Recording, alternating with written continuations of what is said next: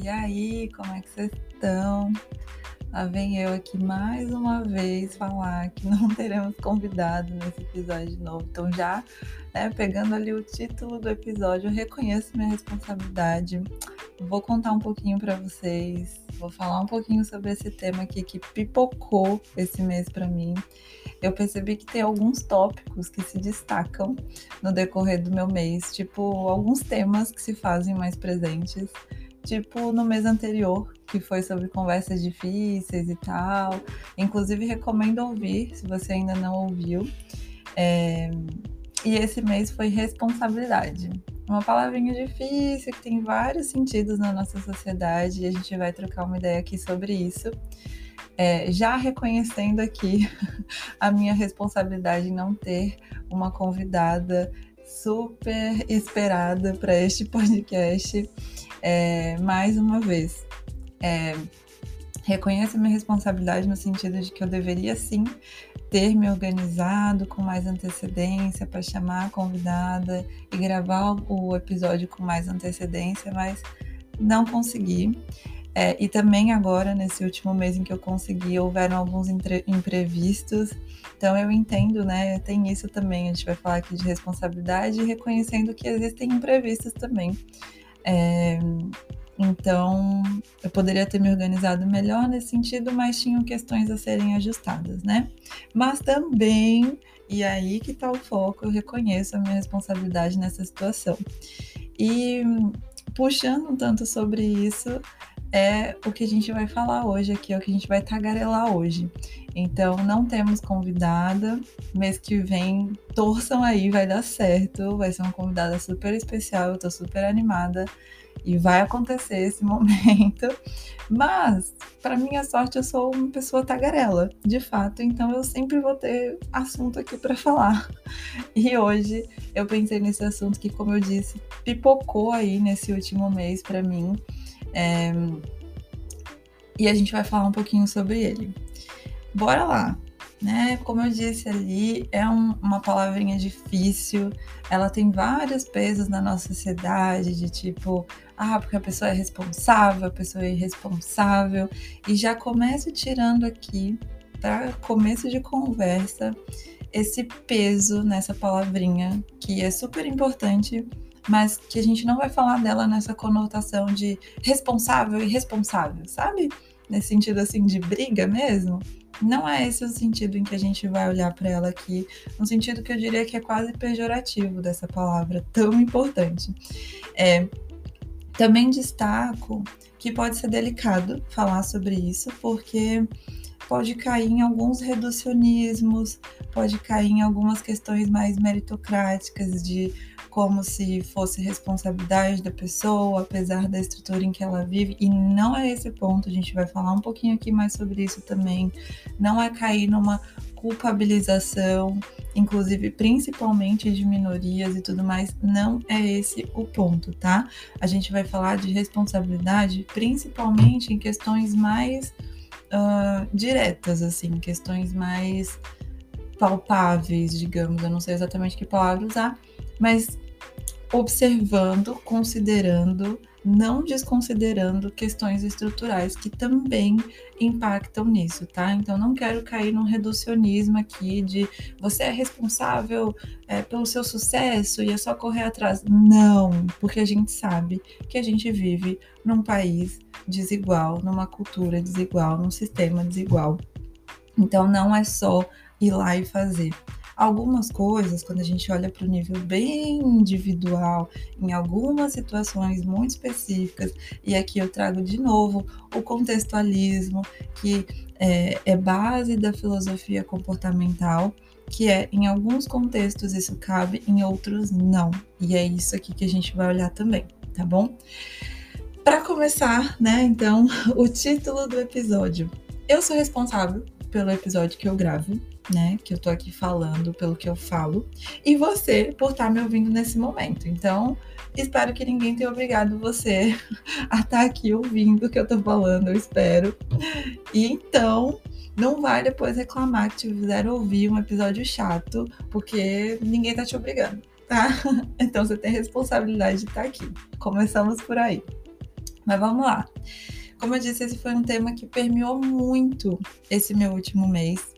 Algumas conversas já há algum tempo, mas esse último mês eu acho que foi um pouco mais destacado, assim, eu realmente tenho percebido, eu não sei se tem a ver com é, eu estar com, com o projeto aqui do podcast ou não, mas eu tenho ficado mais sensível a alguns temas, parece que meus, meus meses têm tido temas, assim como o tema do episódio do mês aqui do podcast. Achei bem interessante, inclusive. Então, é, como eu disse, né, esse tema permeou muito meu mês em conversas com amigos, com conhecidos, nos meus atendimentos na clínica, é, em várias situações, várias mesmo, assim, foi, foi assunto de é, bastante sessão de terapia, já vinha sendo, né, em outras situações, como eu disse, mas acho que minha atenção está bem direcionada para o que aconteceu nesse mês. É, até um vídeo que eu postei no meu Instagram, quem quiser ver lá, arroba behavioristana, um vídeo mais recente é, que eu postei, fala um pouco disso, assim, não é diretamente sobre isso, mas no final das contas eu vou até contar um pouquinho para vocês. Mas, é, como eu disse, né? Então na clínica apareceu. Então acho que até é uma situação legal aí para quem é psicólogo, para quem é paciente, cliente, está me ouvindo aqui, que é da gente olhar para a responsabilidade nessa relação, né? É, que é uma relação complexa, né? Tem muitas questões, muitas variáveis envolvidas, mas eu vou usar um exemplo aqui bem prático e bem pontual, assim, para a gente olhar para a questão da responsabilidade nessa, nesse contexto, né? Então, pensando em faltas de pacientes, por exemplo, em atrasos, o quanto que isso permeou, inclusive, é, minhas supervisões, enfim. É, são coisas difíceis que a gente vai tendo dificuldade de aprender à medida em que a gente vai se desenvolvendo enquanto psicóloga. E inclusive porque é uma relação próxima ali, íntima com a pessoa, e que fica difícil às vezes lidar com cobranças, com faltas, com atrasos, cobrar falta, não cobrar, enfim. E aqui entram coisas importantes em relação à responsabilidade de, por exemplo, um, a nossa responsabilidade enquanto terapeuta, que é colocado ali no momento em que a gente está prestando serviço, no momento anterior em que a gente firma o contrato, nós estamos nos colocando enquanto responsáveis pelo que a gente está se propondo a fazer ali. Então a gente é responsável um, pela, pelo nosso estudo, por se dedicar ao caso, por dedicar tais horas, por estar lá no horário combinado, por prezar por aquele compromisso, enfim. Então, nós, enquanto terapeutas, temos as nossas responsabilidades e que geralmente são ajustadas ali, pontuadas, hum, firmadas em contrato, assim como o nosso paciente, os nossos clientes também têm lá suas responsabilidades nesse processo. Por exemplo, de comparecer, de se engajar no processo, uh, de comunicar, enfim, acordos que a gente faz também ali no contrato geralmente. E aí a gente olha também para a responsabilidade do cliente, do paciente, que às vezes a gente acaba tendo algumas dificuldades de, por exemplo, cobra ou não cobra aquela sessão em que a pessoa, poxa, mas teve uma situação ali, a pessoa uh, marcou um compromisso em cima do horário que era da terapia, enfim, responsabilidade né? Aqui acho que entra essa palavrinha no sentido de, claro que podem ter outras variáveis, como eu disse. É um assunto difícil da gente cair em reducionismos, eu não quero, e tomo muito cuidado com isso, mas que pode acontecer um pouco, mas vou sempre puxar para o sentido de que existem variáveis, né? Então, um, a pessoa pode ter questões específicas dela ali, mas o fato é que havia um horário combinado a pessoa né, se atrapalhou ali por algum motivo e não compareceu à sessão. Ah, de acordo com seus combinados, vamos supor que você é um, um, um terapeuta que cobra pelas faltas. Bom, a pessoa arcou de alguma forma, conscientemente ou não, com um, assumir né, a responsabilidade de certa forma, afinal um contrato ali foi prestado, de uh, faltar naquele momento. Será que cabe a gente, enquanto terapeuta, tirar aquela que era inclusive a nossa responsabilidade de prezar pelo contrato em prol do cliente, né? Eu acho que esse é um questionamento importante da gente fazer. Acho que é, é um tanto reducionista jogar isso aqui, mas eu quis trazer como um exemplo, mas que tem muitos outros pontos a serem olhados nesse sentido, né?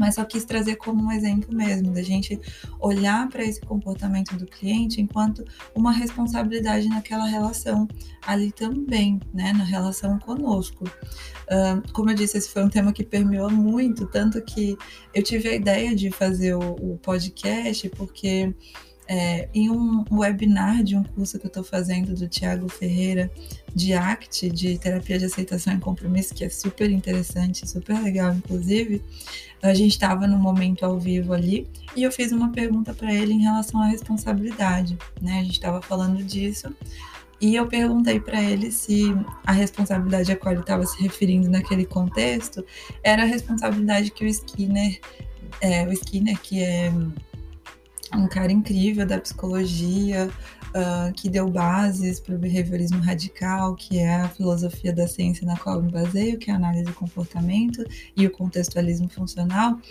Um, ele fala que responsabilidade é a consciência das consequências. E aí eu perguntei para o Tiago se era nesse sentido que ele estava falando, e a gente entrou numa discussão super interessante no sentido de a responsabilidade ela é colocada de acordo com o funcionamento da relação.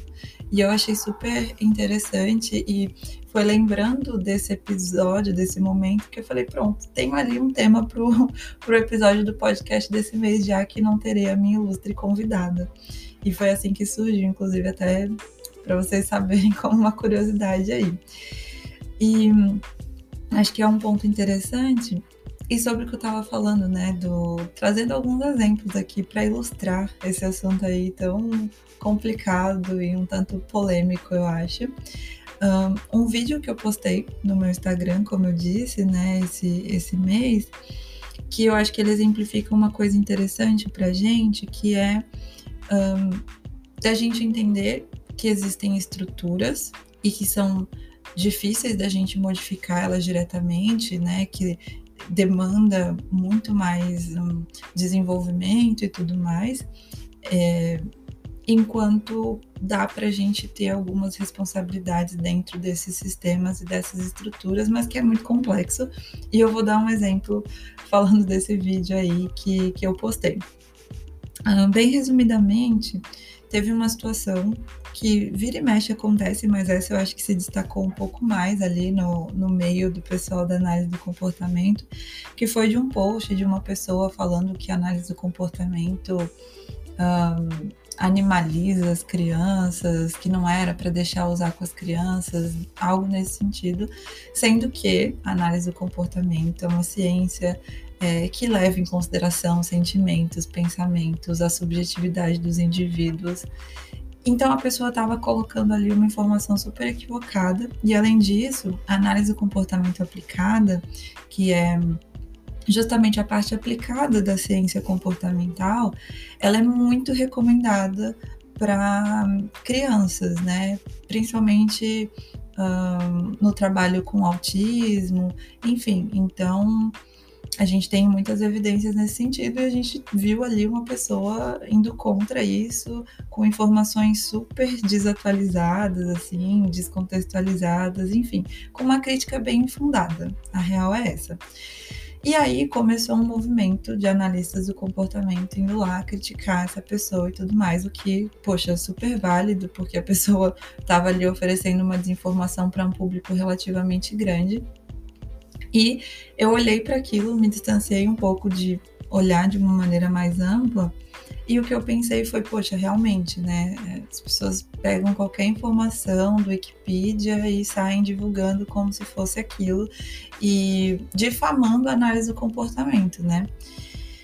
E além disso, uma outra coisa que eu pensei era sobre o quanto que a gente, enquanto analista do comportamento, também precisava começar hoje em dia já se tem um movimento assim, eu até falei um pouco disso no vídeo, mais do que eu acho que tinha antes, mas ainda assim a gente tem muito a conversar com um público mais leigo no sentido de psicologia, de análise do comportamento e tudo mais, e não ficar só entre a gente, né? Então, aqui eu trago algo no sentido do o que seria o estrutural aí.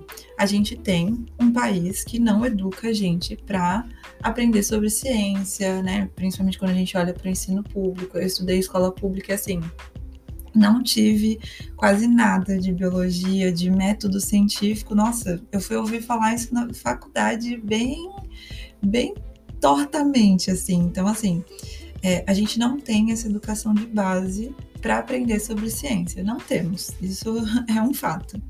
E aí, quando a gente chega na graduação, e aí falando mais especificamente de psicologia, que é a experiência que eu tenho, é, menos ainda. É a experiência que eu tenho, que eu já ouvi muitos, muitos, muitos relatos mesmo, de não ter também acesso a aprender sobre metodologia científica. Às vezes o que aprende numa matéria que leva esse nome a algo parecido é sobre a BNT, é como formatar trabalho em ABNT. E, e pensando nisso, né, a gente consegue ver, poxa, é uma questão muito estrutural, assim, o, o, nosso próprio conselho, os cursos de psicologia, o MEC, o nosso governo, enfim, não estão caminhando nesse sentido. Então, temos uma questão que vai para além do a gente, entre aspas, uh, se esforçar para aprender sobre ciência, por exemplo. Vai além, porque é algo que está muito posto ali, né? Às vezes os professores, por exemplo, que estão dentro desse sistema não têm tempo de abordar sobre isso, enfim. São várias relações aí que acontecem. Além de ter uma questão muito estrutural, a gente tem a possibilidade de, enquanto indivíduos, e aí eu trago a questão da responsabilidade para a gente, enquanto analista do comportamento indivíduo, de tentar fazer alguns esforços no sentido de divulgar mais, de uma maneira mais acessível para o público leigo, como o público daquela uh, pessoa que estava é, colocando ali desinformações sobre a análise do comportamento e o behaviorismo radical. É, então, nesse sentido, entra a nossa responsabilidade de, sim, vejo que é uma questão estrutural, mas que, que eu, Ana, e aí eu super me coloco nisso de eu começar a fazer um movimento mais nesse sentido, que é uma dificuldade que eu tenho de falar de uma forma mais acessível sobre a análise do comportamento, e reconheço essa responsabilidade. Poxa, eu vejo que tem ali uma questão, eu critico sim aquela questão, poxa, aquela pessoa deveria ter mais responsabilidade ao divulgar aquele tipo de informação. É, assim como eu reconheço a minha responsabilidade de também investir mais nisso, me dedicar mais a, a levar a análise do comportamento de uma maneira mais acessível. Então, acho que esse é um exemplo legal que ajuda a gente a olhar para isso. E um outro é, da minha vida pessoal, né? Como eu disse, olha, tenho vários exemplos, tem mais até do que isso, permeou real esse meu último mês.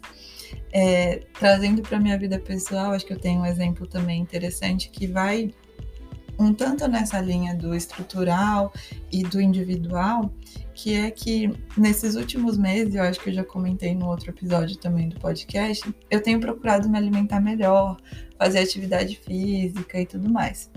Apesar de como eu fui sendo educada no decorrer da minha vida, que também tem uma relação com a estrutura, né?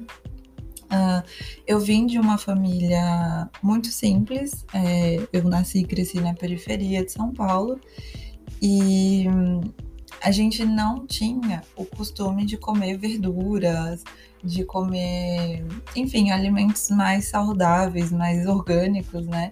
É, minha mãe tem uma história, né, em que ela não tinha acesso a muitas coisas, inclusive em termos de alimentos.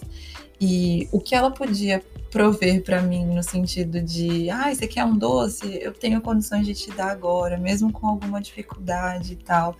E de me oferecendo coisas que ela não teve acesso ali na infância e acreditando que aquilo seria o melhor para mim, eu fui crescendo comendo é, muito industrializados, poucos alimentos orgânicos e tal. E aí eu aprendi isso, né? Então eu aprendi a me alimentar dessa forma É, e também a não fazer atividade física. Então, era uma coisa que, sei lá, a gente nem falava. No máximo, tinha educação física na escola e olha lá. Mas a gente, inclusive a minha família, ninguém tinha instrução no sentido de saber o quanto que aquilo ali era importante. Tanto atividade física quanto uma alimentação mais saudável. E eu até lembro de é, da discrepância que eu via quando eu ia na casa da patroa da minha mãe, ela trabalhava, sempre trabalhou em casa de família como empregada doméstica e de eu ir chegar lá e assim ter um pratão de salada preparado inclusive para as crianças e tal e eu adorava eu comia aquela salada achava a coisa mais chique do mundo porque eu não, não, não era algo habitual, né, que eu tinha. Então, aí a gente começa a ver nessa questão estrutural é, de a minha família ali com muito menos condições não tendo acesso e também não promovendo essa, esse tipo de alimentação, esse tipo de incentivo, enquanto que as famílias mais ricas, para as quais a minha mãe trabalhava, por exemplo, ter ali o alface, sabe, os mais diversos tipos de salada e tudo mais, e ter um incentivo a isso desde criança. Apesar disso, é, e reconhecendo que isso precisa melhorar muito, então as pessoas mais pobres precisam ter acesso é, a, a, uma alimentação mais saudável, a esse tipo de informação do quanto isso é importante, a condições financeiras, inclusive porque é, não é barato, não é acessível se alimentar de uma maneira saudável, ainda mais no momento em que a gente está no nosso país hoje. É, e aí, como eu estava dizendo, no sentido estrutural, eu reconheço, percebo quanto que isso influenciou para que eu fosse tendo muita dificuldade de me alimentar, muita, mas muita mesmo, assim, de me alimentar muito mal. E hoje em dia eu reconheço tudo isso, né? Eu reconheço essa estrutura que precisa mudar e a gente pode fazer nos nossos movimentos, inclusive nas eleições jovens, se vocês não tiraram o título de eleitor, tirem e vamos tirar esse troço do governo. É, então eu reconheço o quanto que essa estrutura precisa mudar e também reconheço que hoje, com as informações que eu tenho, com o acesso, inclusive financeiro que eu tenho, eu posso me alimentar melhor, né? E aí que entra a minha responsabilidade nesse sentido. Então eu sou responsável por investir numa alimentação mais saudável, é, em preparar minha comida, mesmo que seja um pouco mais difícil para mim. Enfim, é aqui que entra essa questão da responsabilidade individual.